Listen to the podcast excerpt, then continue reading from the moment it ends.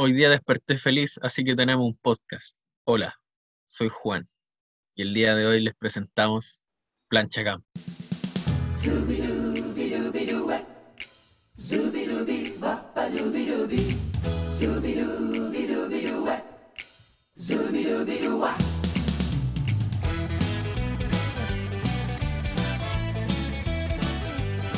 Preséntense. Hola Juan, ¿cómo estáis? Bien.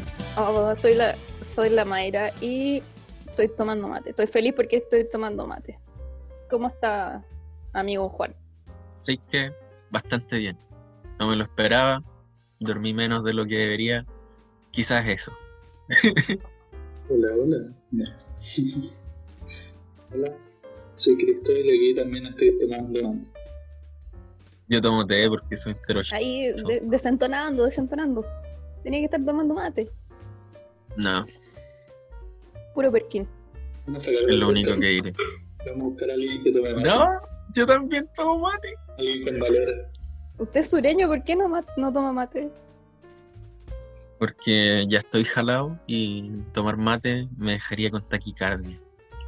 Oh, Un negacionista. ya, abolicionista. Eh, yo creo que el mate es muy hegemónico, perro. Ya. Aquí en Santiago no. Su mate con benzodiazepina. Matecito, vinito y consumo de psicotrópicos infinito. Eh, yo siempre digo, el mate es la puerta de entrada a drogas más duras. Sí, totalmente. Estoy muy de acuerdo. Sobre todo del mate con alcohol. Que voy a empezar a beber ahora. Siendo las nueve y media de la 12 mañana. Ya. Sí. Oye, me levanté temprano por este podcast, que se sepa. Que yo normalmente desayuno acostada porque soy una vieja culiada. Muy Y, eh, y no, pues me levanté, pero yo dije tengo que estar levantada, como voy a grabar acostada? Y me despierto y ¿qué veo? Los hueones recién despertando, cabros, culiados. Pero bueno, nada que hacer. Ya estamos aquí. Sigamos.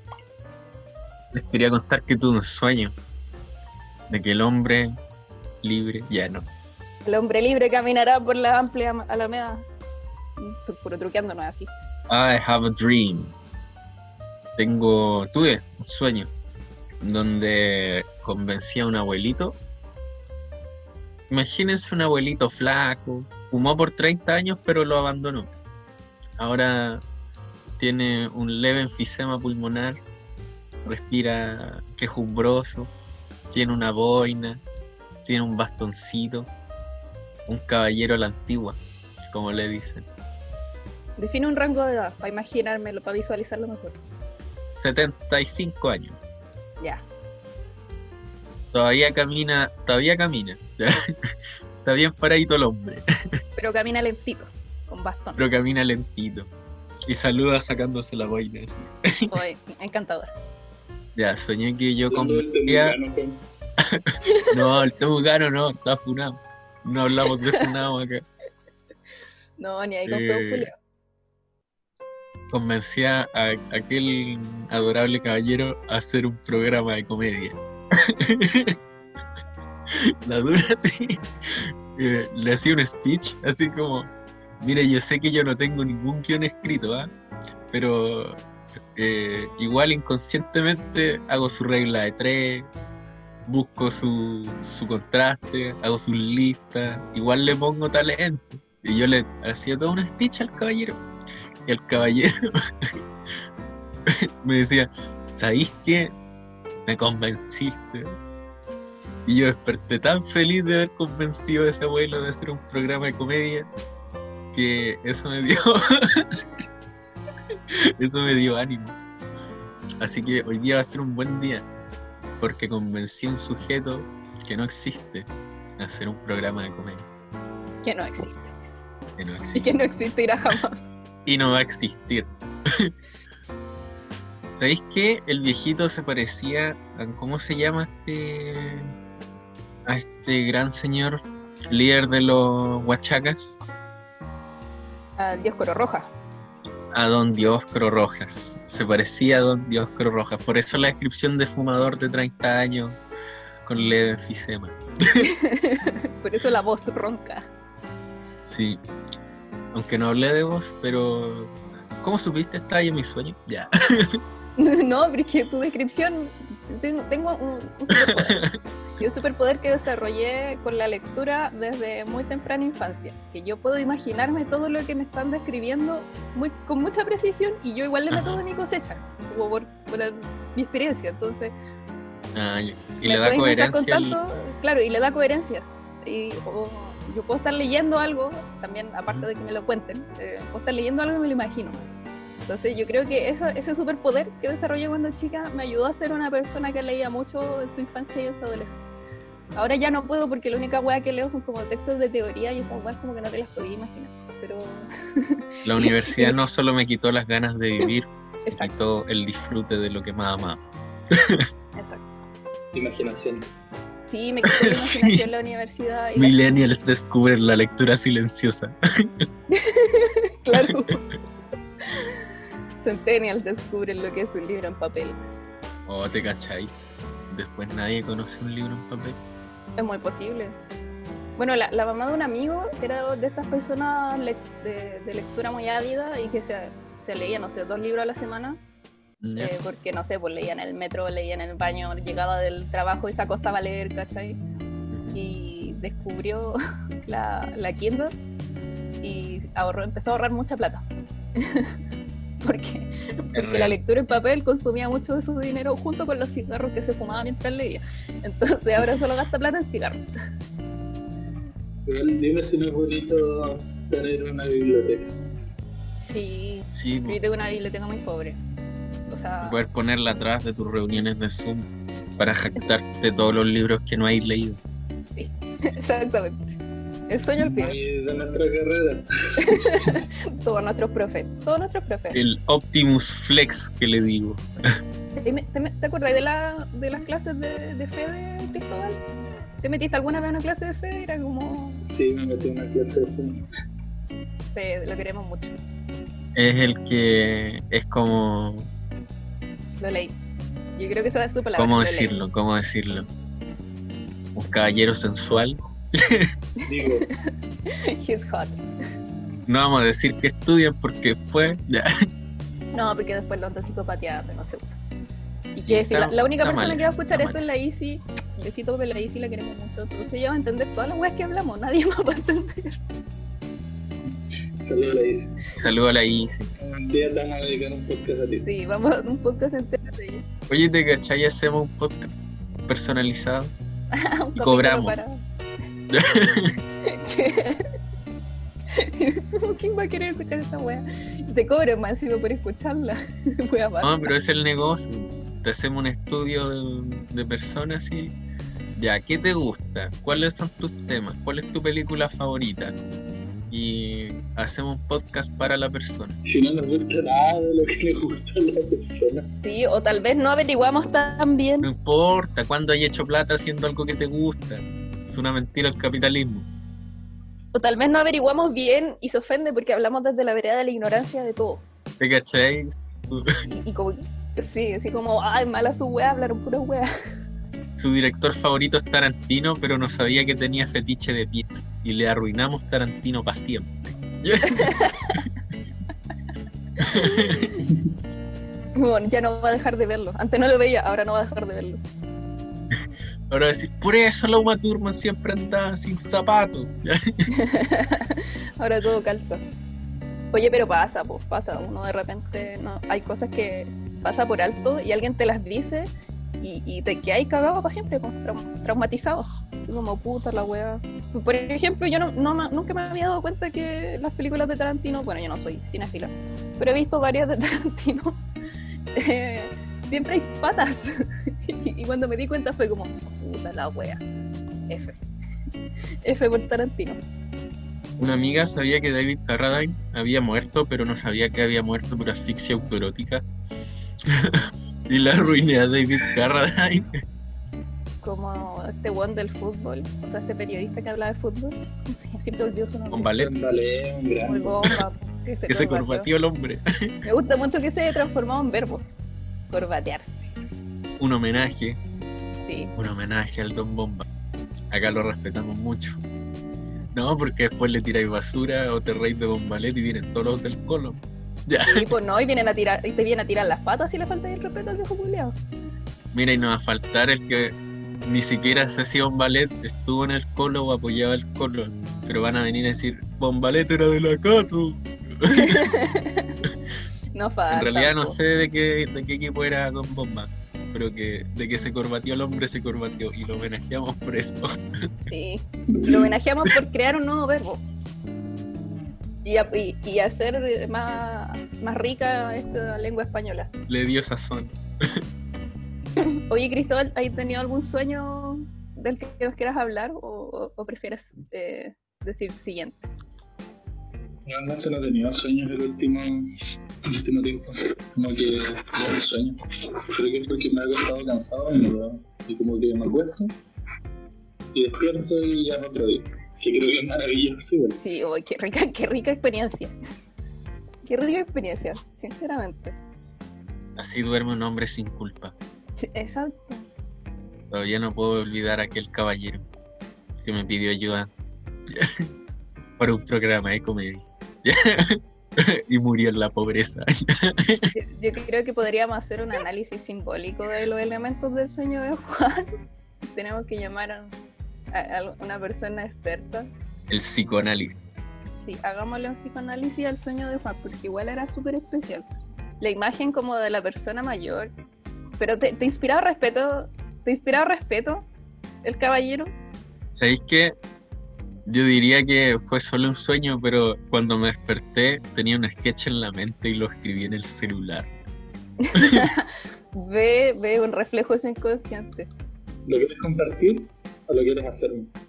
¿Sabéis qué? Lo voy a compartir solo para que si lo llego a hacer esté documentado que me vino en un sueño.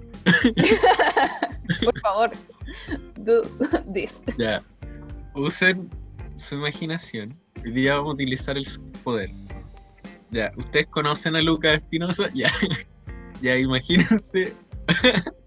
Lucas Espinosa es como. Hubo un tiempo, quizás muy personal esto. Lucas Espinosa, cuando estaba en Proyecto Lupa, era como la imagen estereotípica del joven. del joven Lolo. Del joven buena onda. Y con plata. Y con plata. Me, me re- su cara Aquí me con recuerda cosas. a Michael Cera. Inevitable cara de Perkin. Uh, Lucas Espinosa, te llegó un palo. Ya, ya, está Lucas Espinosa con Don Dioscoro Rojas. y Dioscoro Rojas dice: eh, Están saliendo así como de un lugar. Y Don Dioscoro dice: Mijito, ¿por qué me trato tan mal usted? Y llega y Lucas con voz solemne dice algo así como debía haberlo, debía haber abierto el, el blog de notas, lo tengo acá. No, si en serio lo noté. Mira, y le Yo puse que idea ya de lo sketch. leyendo, po. Seriedad, seriedad. A ver si se ve. Ustedes auditores no lo van a ver, pero es la magia de la radio. Yeah. La radio. Puro tema, puro tema. Ya, Don Dioscro dice frágil porque le puse acotaciones al speech. ¿Por qué me trato tan mal, mijito?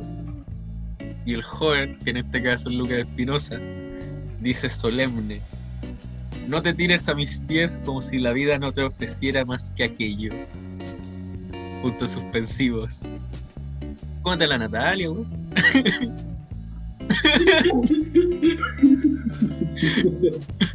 Ese me sketch no necesita más contexto. ¿Is this a promedio rojo reference? Is this el papitas? Sí. Hoy, debo decir que yo vi una pura vez promedio rojo. Y cuando la vi, aparte de que la encontré muy estúpida, igual me reí. Pero yo siento que si la viera ahora, la odiaría mucho. Te funarían. Y bueno, y como que esa película envejeció pésimo. Es como de esa weá que hay que enterrar. No sé cuál es su apreciación al respecto. Yo nunca vi promedio rojo. Creo que nunca me llamó la atención lo suficiente como para descargarla y verla. No, yo la vi alguna vez que la dieron en la tele, probablemente, no sé. Yo sé que existe, pero no la vi. Y sé del papitas porque vi una entrevista al actor que hizo el papitas. y que le hacían bullying en el set. No. Penca. Pero esa parte del bullying no sé si la soñé o la vi. Tengo sueños muy ¿En vívidos. rojas o no? Oye, pero pasa, pasa eso. Yo, yo siempre digo, no sé si lo soñé o, o- o de verdad pasó. Y hay gente que cree que de verdad me refiero a haberlo soñado eh, durmiendo. Pero hay muchas cosas que yo no sé si viví o pasaron en Los Simpsons. Entonces, como que ese es mi nivel de. No sé, si- a eso me refiero cuando digo, parece que lo soñé. O tal vez pasó en Los Simpsons, weón. De hecho, yo nunca he visto Casa Blanca. Y como que. Oh, Pero sabes que tiene ¿cachai? 30 finales alternativos. Sí, po. sí, los Simpsons creo que me han enseñado bastante de cine. Sí. Como películas de gusto que nunca voy a ver. Ahí están. Ahí están. ¿Cachai esa cuenta? Dale, May. No, no, yo iba a decir que ahí están innecesariamente en nuestro inconsciente. Porque de repente como que no, no llenan nada, no, no te están aportando nada, pero ahí están, gracias a los Simpsons. Eso. Pero siga. Cuando empecé a tener Instagram, caché que hay una cuenta que hace eh, las referencias de películas que aparecen en Los Simpsons y muestra ambos cuadros y los compara. Yo quiero esa cuenta. Y- al toque para seguirla. Creo que se llama Simpson Movie Reference, pero, pero me voy a asegurar para darle el, el nombrecito correcto y para que los escuchas, les escuchas, eh, también las sigas. Los Simpson, Movie reference. Sí, todo junto. sí, todos juntos. De hecho me dice que 16 personas que yo sigo la siguen, así que debe ser eso. Yo sigo muchas páginas de los Simpsons. Por ejemplo, acá está capítulo donde nada puede malir sal y ahí está Westworld, la película, no la serie. Increíble. Ahí abajo te sale de dónde salieron las referencias. Qué bacán. Muy lindo. Sigo una página que sube gatos de películas y me hace muy feliz. Bueno. Este es el la casita del terror donde hacen The Shining. Dice sin tele y sin cerveza me lo pierde la cabeza. Y ahí está la referencia. Increíble. Un aplauso para Matt Groening. Gracias por tanto. Empezar Futurama de nuevo. ¿De- ¿For real? Sí, pero en inglés. Quiero ver todos los chistes que no superaron la traducción. Qué, qué fuerte igual. Sí, eso quería decir. Gracias por escuchar. No se haga ese daño. Me retiro. Tengo que ir a grabar un sketch ahora. Hasta aquí llega el podcast. Ahora me dedicaré al Oye, papito, te tengo un sketch. Necesito que te consigas el Dioscoro Roja y el Lucas Pinoza. Yo la camioneta. Una Toyota roja. Oye, te tengo un B16. Tapa roja, nunca colectivo. Oye, que lo he pasado bien esta mañana. ¿eh? Y solo llevo despierto una hora. ¿Qué podría malir sal? Cortina ¿Cuántas horas musical. Eh, breves horas. Es que yo sé que no habíamos ido a Cortina, pero ¿qué onda eso de los universitarios que tienen que hacer una competencia? ¿Quién duerme menos? ¿Qué les Oh, pasa? ¿Qué les pasa a esa gente? Juan, tú eres parte de ello. ¿Qué les pasa? Dije, ya. Cada 6 de la mañana en el computador y veo conectados Juan. y me habla. Dice, ¿cómo están? la perra. que llegáis puesto. ¿Puedo incluir algo a esa discusión, por favor? Sí. Los universitarios que se jactan de lo poco que han estudiado. Oh, que me caen mal. Como decir, no, es que no he estudiado nada y es como, Juan, estás mintiendo, deja de mentir. O tal vez es real, pero ¿para qué lo decís? Como, Juan, ¿para qué, te, para qué, no sé, para qué sacáis a aflorar tu miseria? me caen mal, sobre todo porque muchas veces yo inocentemente le he dicho, como para empatizar, no te preocupes si yo tampoco estudié mucho, que digamos, como lo estoy pateando, estuve procrastinando, ah, foreshadowing, se viene, ya, estuve procrastinando y después llega y se saca un 6-8 y yo un 2-4, ya. Nah, feo jueleado. Pero igual me ha pasado el, el golazo media cancha de haber estudiado poco y sacarme un sobre 6. Porque los milagros existen, señores. Y quien diga lo contrario, no cree en Hatsune Miku del Colo.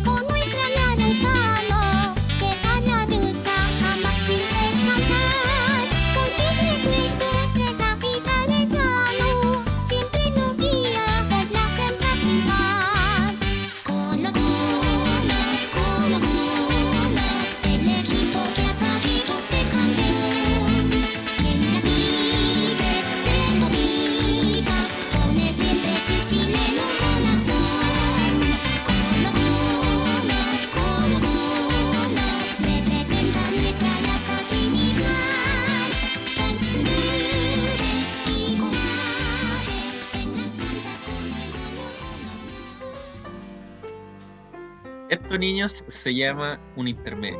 Le estoy hablando a mis futuros hijos. Ay, no, mi, hermana vio toda How I Met Your Mother y ya me tenía chata. Basta. No, no hablemos de eso. ¿Sabéis qué me pasa? Creo que no puedo disfrutar ninguna sitcom.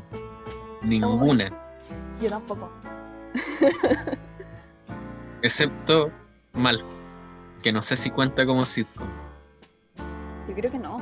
Porque no es el mismo sistema. Igual realmente sí es sitcom porque es como comedia de situación. pues. Ya, pero yo siento que, o sea, lo que me pasa con la sitcom es que siempre un capítulo gira en torno a una misma talla.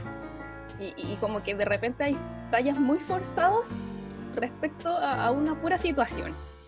Y siento que en Malcolm esa weá no pasa. Como que Malcolm igual se ríen de muchas cosas al mismo tiempo. De repente me pasa que Malcolm siento que se parece más a, a los Simpsons, que empieza de una forma y termina de una forma súper distinta, que, que así como forzando las weas para que sean chistosas. Los Venegas. Malcolm es los Venegas gringos. Venegas gringo. Por eso nuestra intro es de los Venegas porque los queremos mucho. Excepto al pelado ese que fue alcalde. Ya, no. Alcalde Venegas. Mentira, un gran sujeto. Igual yo creo que Malcolm es muy bueno. Yo creo que todos en este podcast estamos de acuerdo con que Malcolm es la mejor comedia, series de comedia.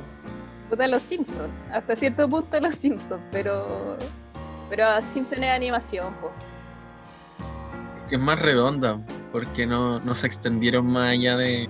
Yo sí, igual siento que Malcolm estiraron el chicle. Para mí hasta la temporada 5 era buena. O sea, buena, así como Mm. reírme a carcajada. Ya la- las últimas dos. Meh. Es que me, me enojé, me enchuché. Me, me enchuché al final de la quinta temporada. Porque cuando Lois tiene a la guagua y, y están todos enojados porque va a ser mamá de nuevo. Y como que lo reta y les dice, ¿qué les pasa? Bueno, un hijo es una bendición. Y yo dije, no, ya, chao, me caíste mal. Y como que ahí empecé a odiar a Lois. Ese giro fue forzado, como que tuvieron a huevo. Sí, sí, por eso. Y, y como que de verdad trata- se esforzaba mucho en enchufar al personaje de, de Jamie eh, en las temporadas 6 y 7. Como que se esforzaban porque hiciera algo, pero era, una- era un cabro chico, pues, ¿qué iba a hacer? Ser chistoso, porque para eso le pagamos. A mí me gustaba el giro que le dieron a Malcolm como, como personaje, a finales, como de este chico como de familia promedio saliendo y queriendo como entrar a la universidad. Y realmente como diciéndole oye no tenéis ninguna posibilidad No, eres pobre, no puedes entrar. siento que igual como en las últimas temporadas me gusta eso como de que se pone un poco serio en el ruido de Malcolm que es como ya esto que era el colegio y donde él era como que destacaba siempre como que le empiezan a eso como de que no importa que sea un genio es pobre mí me gusta que acá donde te quejabas, acá donde era ahí un, un quejicus, era tu zona de confort. Bienvenido al mundo real. Exactamente. Exactamente. Tú creías que era horrible ser inteligente en el colegio y que te hicieran bullying por eso. Bienvenido al mundo de verdad, te vaya a morir de hambre.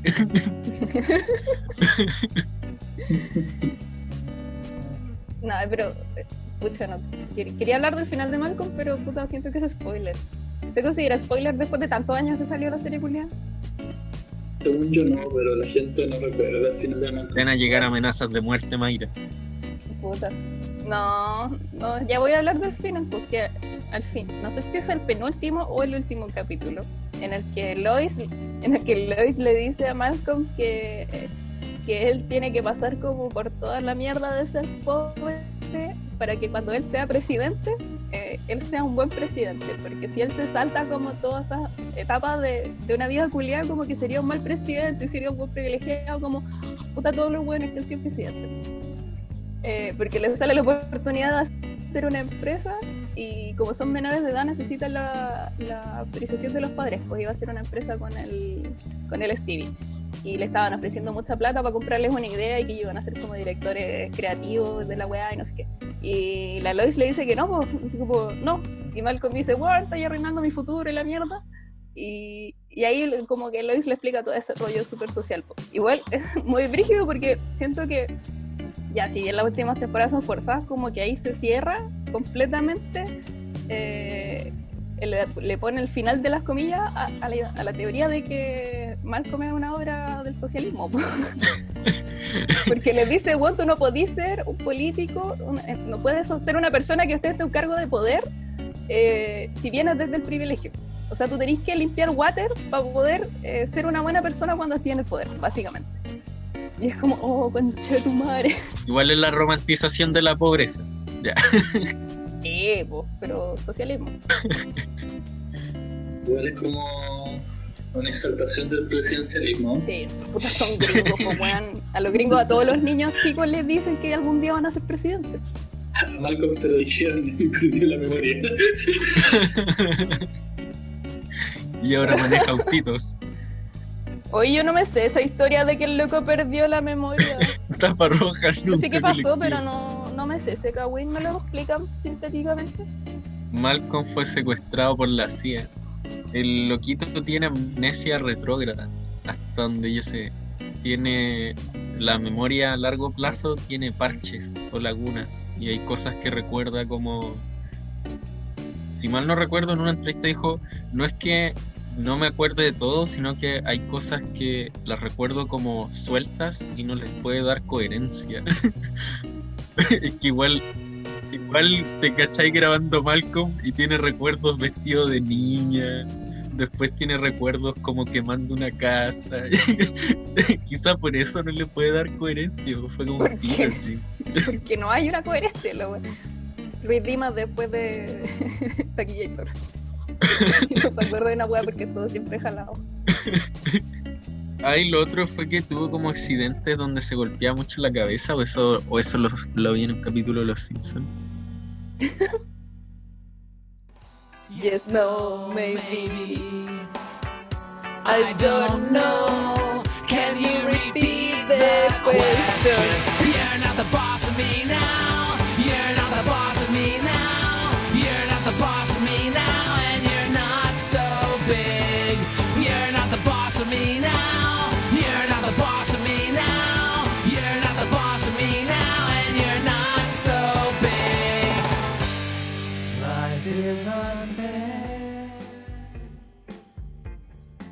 ¿Han visto la TikTok de Jim Urban que habla de la procrastinación? Yo no. Dura 13 minutos. Yo menos. Duró 13 minutos. Es que yo lo había visto hace mucho tiempo y cuando eh, dijimos ya vamos a hablar de la procrastinación lo busqué al tiro ayer. Porque obvio que este programa se graba de un día para otro sin pauta y, y hablamos como nos sale así nomás. Eh, y me volvió a dar mucha risa y me volvió a dar mucha pena. No. Porque el weón hace como una. Sí, no, porque es chistoso, es súper chistoso la forma en la que relata, pero termina siendo una, re- una reflexión súper heavy. Entonces el loco empieza diciendo, siendo súper esquemático con dibujitos, literal, dibujitos como de Paint, eh, de cómo uno procrastina y de que uno deja pasar el tiempo, deja pasar el tiempo. No habla como de motivos ni de weas así como depresión, no, no se va a hablar como científica. Pero dice, puta, uno que procrastina hace la pega de seis meses en dos semanas. de repente eh, aparece como este monstruo de- del pánico cuando tenéis una, una fecha de entrega. Eh, y echa al, al mono del placer instantáneo, porque él dibujaba un bonito que decía, ya, este es el mono del placer instantáneo, que toma el control de tu cerebro y te ponías a leer Wikipedia y te ponías a ver videos de, de- maquillaje, aunque no te interesa el maquillaje, te ponías a verlos igual porque puta placer instantáneo. Y cuando se acerca la fecha de entrega aparece este monstruo de, del pánico y te ponía a hacer weá. Y eh, puta, sus dibujos son bonitos, lo deberíamos compartir. y la weá es que dice, bueno, y así más o menos funciona el cerebro de, de un procrastinador. A diferencia de una persona que no procrastina. Pero termina diciendo, yo creo que todos somos procrastinadores en algún nivel, porque hay muchas weas que uno no hace, eh, que dice que las va a hacer, pero no las hace porque no tienen una fecha de entrega. Y hay weas que uno puede eh, chutear eternamente porque son como weas para ti, que no tienen una fecha de entrega y que no las hacís porque no tenéis, entre comillas, la urgencia de hacerlas. Entonces el monstruo de- del pánico nunca va a aparecer porque simplemente no tenía un, límite en la wea. Y se- va como en la profunda y dice, todos somos procrastinadores y todos hemos dejado de hacer como, no sé, autocuidado, eh, salir de relaciones tóxicas, eh, hacer una inversión, hacer un emprendimiento, hacer weas, no sé, ordenar tu casa, eh, eh, ordenar tu vida, porque no tenías un límite, weón. Tenías literal toda la vida para terminar la wea, pero simplemente no las así.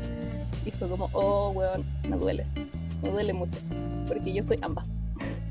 Creo que me tocó que le lo de Wikipedia. Sí, weón, lo de Wikipedia, palo yo. Como que yo tengo ese mal, el mal del hipervínculo. Y es ¿Mm? mental. Como que Uh, la bola de nieve.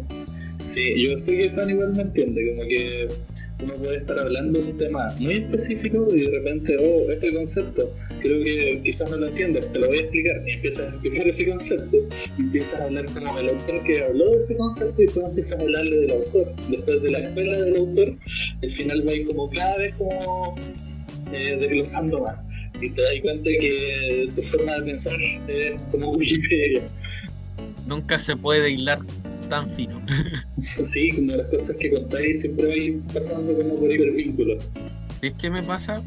Que la procrastinación, por lo menos desde mi experiencia, eh, he leído harto así como, no, tienes que ponerte metas pequeñas y premiarte cuando, cuando alcances eh, lograrlas y así vas generando como este perrito Pavlov que hace algo medianamente bueno y lo premiáis y con refuerzo positivo así que se eduque un hábito, ya, po.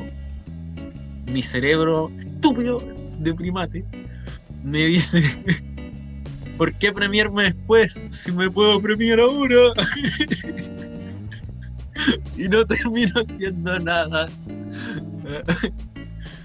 y igual me encanta que mandaron el link del himno nacional de Vocal y Reggaeton.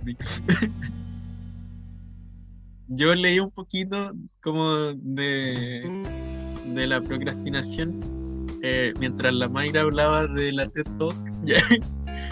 No, y es real que el todo este tema de el, eh, del premio y el castigo eh, determina mucho cómo y por qué procrastináis. Por ejemplo, yo tengo una teoría. La gente que procrastina es gente que está acostumbrada a un cierto nivel de calidad y le genera ansiedad no alcanzar esa calidad. Entonces, ¿qué hace? Se pone trabas para que aún con un, con un mínimo de eficiencia de manejo del tiempo pueda lograr metas y si son malas, le echa la culpa que no le dio tiempo.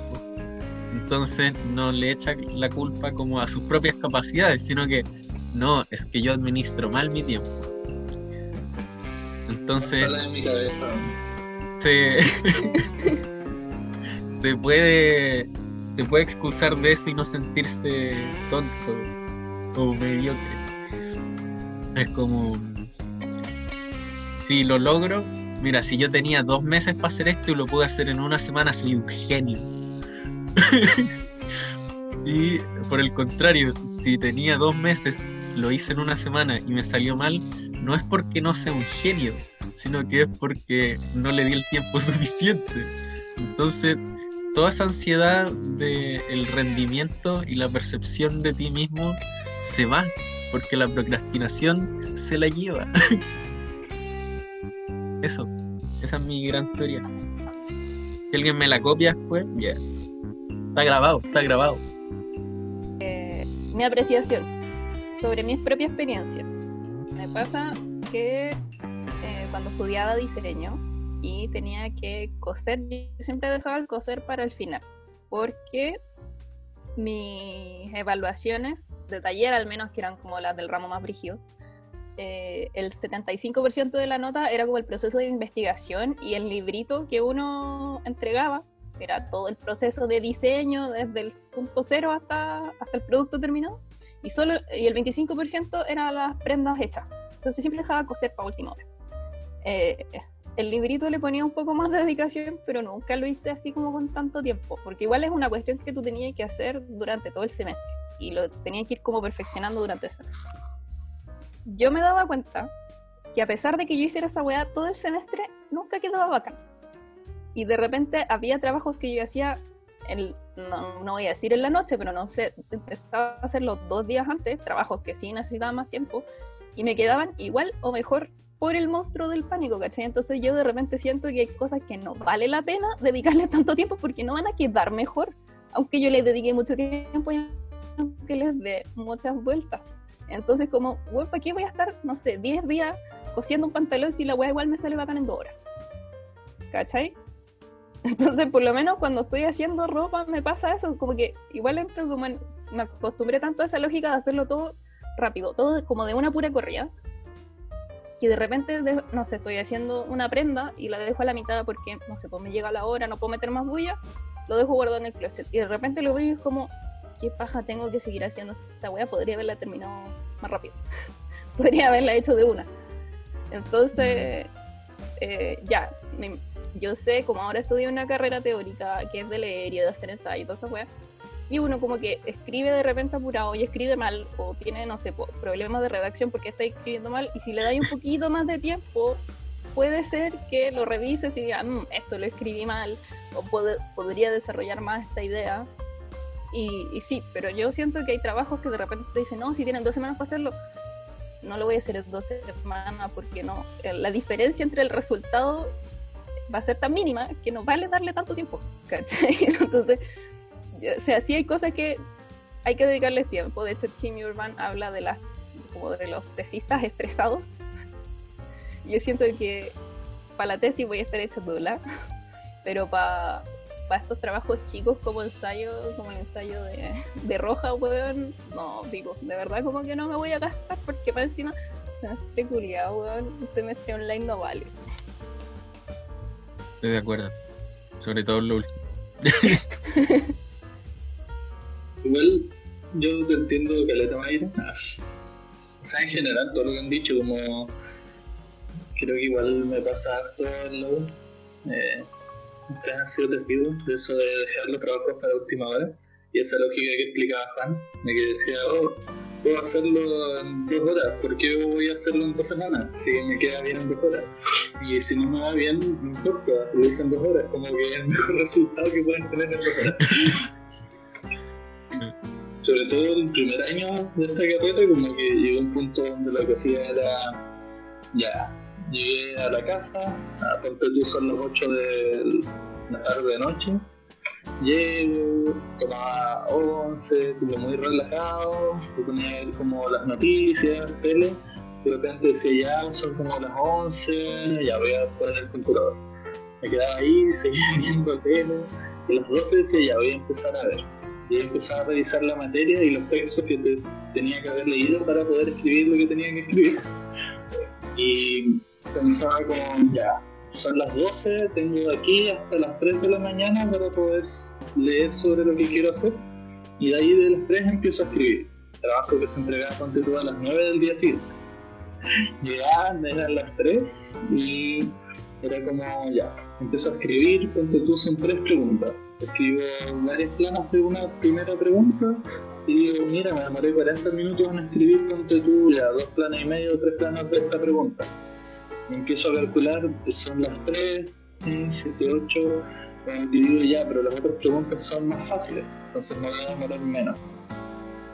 Así que digo, tengo 40 minutos, tú, para descansar y después seguir haciendo las otras preguntas. Porque ¿para qué voy a hacer las otras preguntas al tiro? Si puedo descansar 40 minutos viendo cualquier cosa y después retomo. Descanso, vuelvo y de repente ya termino la segunda pregunta, me queda la tercera y me quedan dos horas para entregar el trabajo. Yo digo, oh, todavía tengo dos horas. Voy a descansar 40 minutos de nuevo, porque sé que tengo 40 minutos, puedo responder la última pregunta. Y de repente te das cuenta que en esa última pregunta no necesitabas 40 minutos, sino más. Pero tú ya lo mediste con 40 minutos. Y empiezas a escribir tipo mucho, mucho, mucho texto. Y de ahí empieza como a dar el, el monstruo del pánico que hablaba Mayra, como esa pequeña ansiedad, donde tú dices, no, tengo que hacer esto, tengo que guardarlo, tengo que alcanzar a llegar y ahí te empiezas a dar cuenta como de que no consideraste el tiempo límite de lo que te demoras de ir a la casa, en la U para entregar el trabajo. Y empiezas a correr. Y ahí te vas en la micro, mareado, ansiedad. Con náuseas, con ganas de vomitar. Con ansiedad, con acidez. Sí, pero siento que creo que abusé mucho de eso.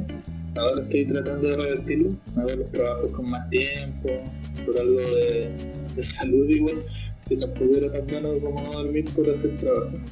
Todavía me pasa, como que todavía me pasa que me siento más productivo de noche. Y yo creo que uno puede ser más productivo en algún horario. Si el tiempo es un constructo social, ya. eh, el cómo tú utilices tu tiempo no, no te va a decir así como, oh, es que si lo hubieses hecho de día iba a ser mejor o peor. No creo que, que podamos hablar en esos términos. Lo que sí puedo hablar es que cuando tú sabes que trabajas mejor de noche y aún así no organizas tu tiempo para tener como márgenes decentes de descanso para moderar tus niveles de estrés, hasta qué punto respetas tu propio bienestar. Es como, eh, es este auto boicot una muestra de que muy en el fondo me odio o, o en realidad Sí. solo tengo pocas o nulas capacidades de administración del tiempo. Ambas. Cada una por sí sola, ambas juntas. Igual yo tengo un tema con lo que dices, como que yo sé que me es más cómodo como trabajar de noche y sí tengo eso como un poco del auto de que voy acotando cada vez como más el tiempo y poniéndome como más al límite de hacer mi trabajo, porque creo que igual es como un rollo medio adrenalínico, como, oh, solo me quedan Sí. 30 Weón, minutos para poder terminar que- esto, cuando tuve toda la noche y pude haberlo terminado a las 3 de la noche. yo creo que hay adicción a la adrenalina ahí. Otro es que sí soy consciente como de que lo voy a hacer en la noche. Yo cuando digo ya tal día me voy a trasnochar como haciendo un trabajo, los días previos como que me mentalizo. No es que haga algo especial, pero me mentalizo como ya, voy a estar como muy relajado durante el día y como me tomo con calma como todo lo de ese día sabiendo que en la noche voy a estar trabajando. Como eh, no sé, pues las 11 como muy tranquilo, como sin apuro, sin empezar a ver como el trabajo de antes, porque eh, lo que hago por lo general tengo ideas de lo que voy a escribir, pero no he revisado como no es, no he escrito, ¿cachai? No es como que llegue de la nada, ¿cachai? Y siento que igual es práctico eso, de que creo que igual mi mente, por así decir, como que sí se prepara y sí me mentalizo para poder estar toda la noche escribiendo y eso sí me ayuda. Yo quiero hablar de la adrenalina. Oye, sí, estaba pensando sobre eso. Dale, dale, Mayra. Yo me declaro una procrastinadora crónica, como lo, de eh, Tim Urban. En todo. Y siento que igual la cuarentena me ha ayudado a plantearme cosas, por ejemplo, como de salud mental sobre todo, ante la necesidad de, sentarme y decir, ya, ya conche madre, hay que trabajar en esto. Eh, cosas que he estudiado eternamente de mi, mi corta y joven vida, eh, bajo la supuesta idea de, puta, no tengo porque tengo que estudiar, no tengo tiempo porque tengo que trabajar inglés. Entonces, por un lado, gracias a Santa Cuarentena, yo igual estoy súper agradecida a la cuarentena por cosas como esta. Pero yo me he dado cuenta de que eh, no sé si es como esa necesidad de sentirme como un poco estresada, como que necesito un poco el estrés para hacer las cosas. Y no sé si es este monstruo del pánico de, la fecha de entrega, pero como que me gusta hacerlas, me gusta trabajar bajo presión. El problema es el eh, malestar que produce esta procrastinación, pues como ese tiempo que está ahí con el placer inmediato, eh, leyendo Wikipedia, viendo videos de wea o, o haciendo cualquier otra cosa, como que no disfruto tanto esas otras cosas porque estoy pensando en que tengo que hacer la wea. Ya, eso es lo que no me gusta de la procrastinación, pero lo que sí me gusta es esta sensación de, de apuro y, y, y de, de que, ah, que tengo que hacer esta wea, tengo que hacerla, tengo que hacerla, tengo que hacerla. y finalmente sale y resulta. ¿Cachai? Pero yo no sé Soy Dios. claro, soy Dios, lo logré.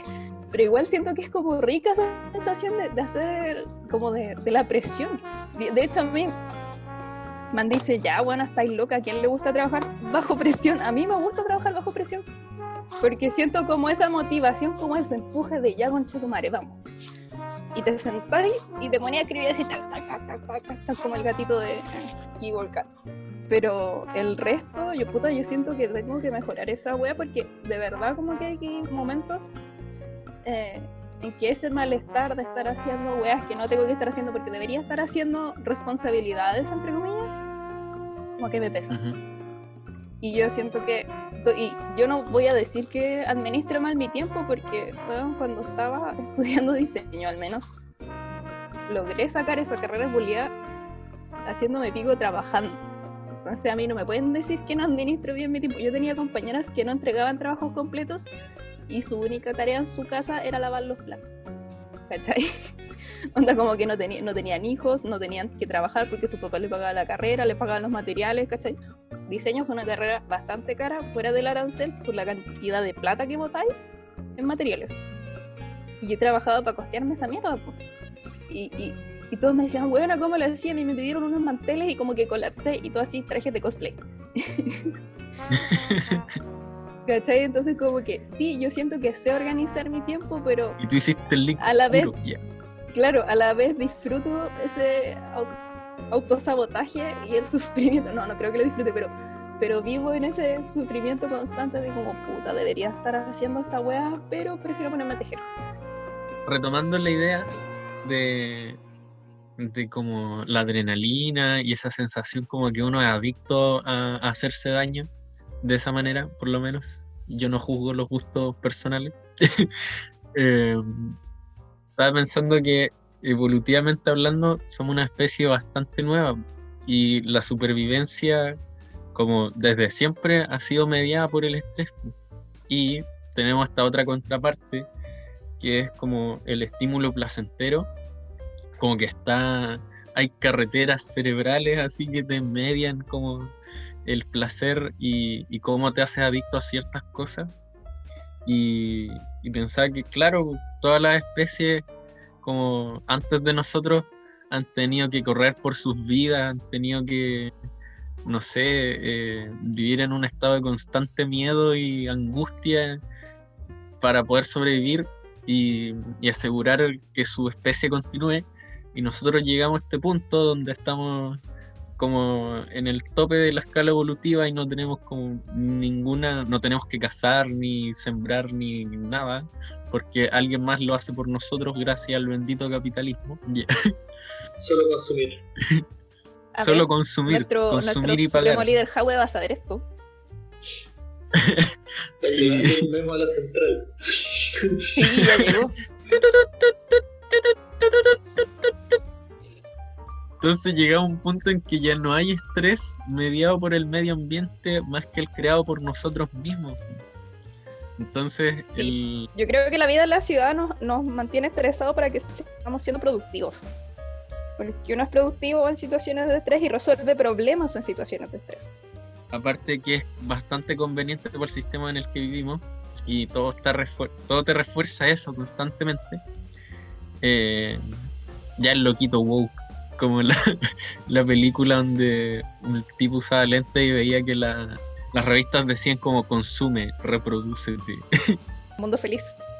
Sí, recobrando la idea, eh, es eso, entre, entre que te inyectas placer evadiendo cosas, ya sea, no sé, pues viendo Netflix, eh, fingiendo que eres productivo mientras lees cosas que no tienen nada que ver con lo que tenéis que escribir, esa sensación de adrenalina que, te recuerda que estás vivo y que te hace sentir vivo.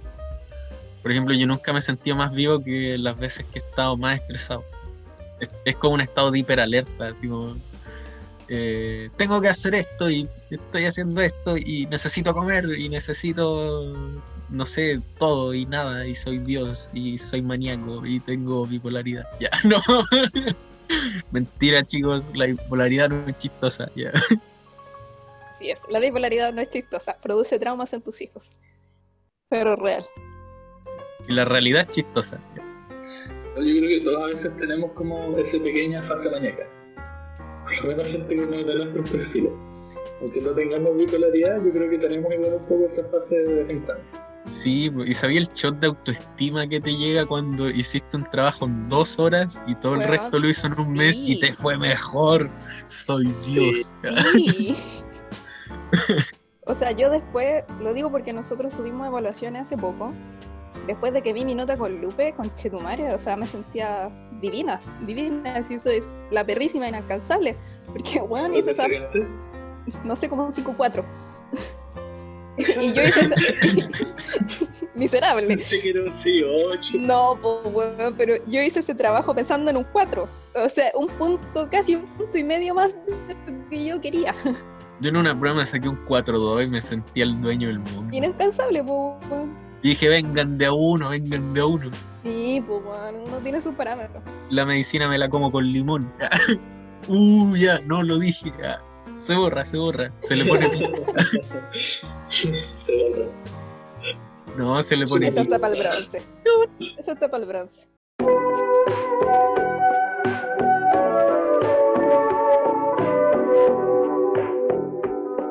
Ahora vamos con las recomendaciones. Cristóbal, ¿qué nos va a recomendar hoy? Aquí venía mi recomendación, pero se escuchaba pésimo. Así que mientras editaba la música preferí sacarla. Así que la siguiente recomendación es de Juan. El día de hoy les voy a recomendar también a un cineasta llamado Ari Aster. Un sujeto que ha tomado cierta relevancia en, en el último año, en los últimos años. Eh, es un cineasta súper joven, tiene 34. Es un lolo. Es un lolo. Y su ópera prima le fue muy bien, que es Hereditary. Es una de terror. Sí.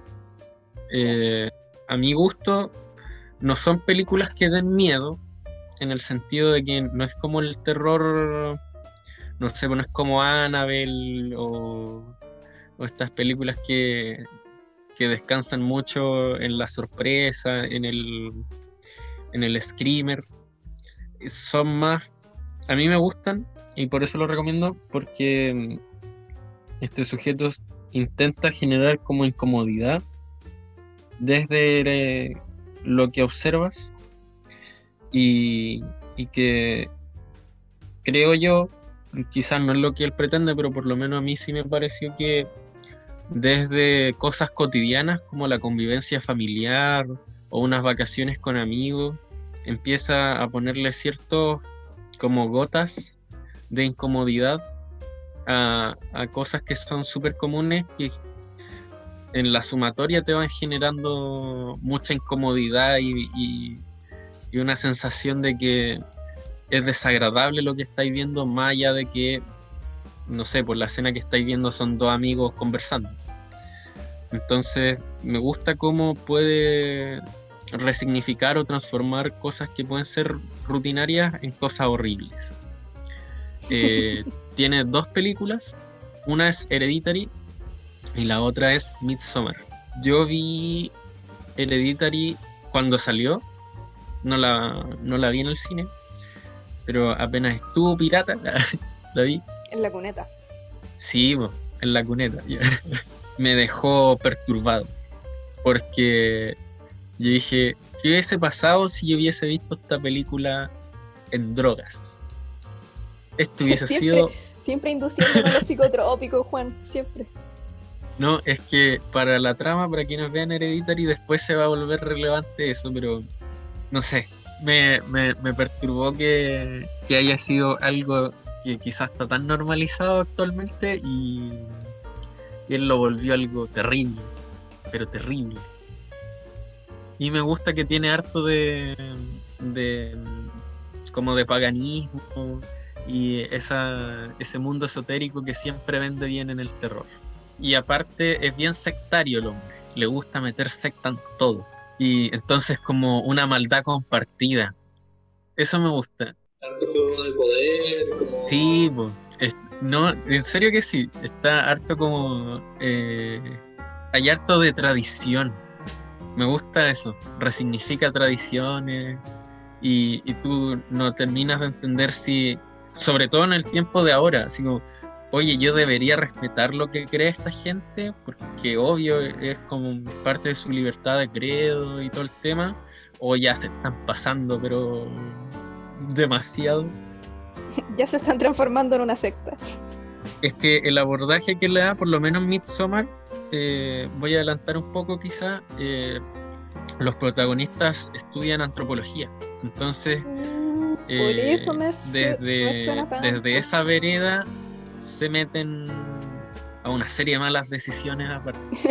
Según yo, es muy del cine de terror antiguo, como de una serie de malas decisiones te llevaron a un lugar donde no puedes escapar entero o vivo.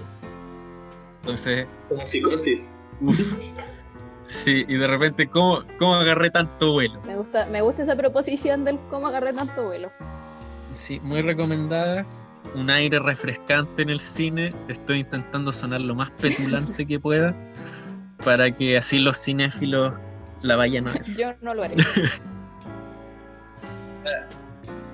¿Cómo se llamaba? Ari Aster, ¿no? Ari Aster, sí.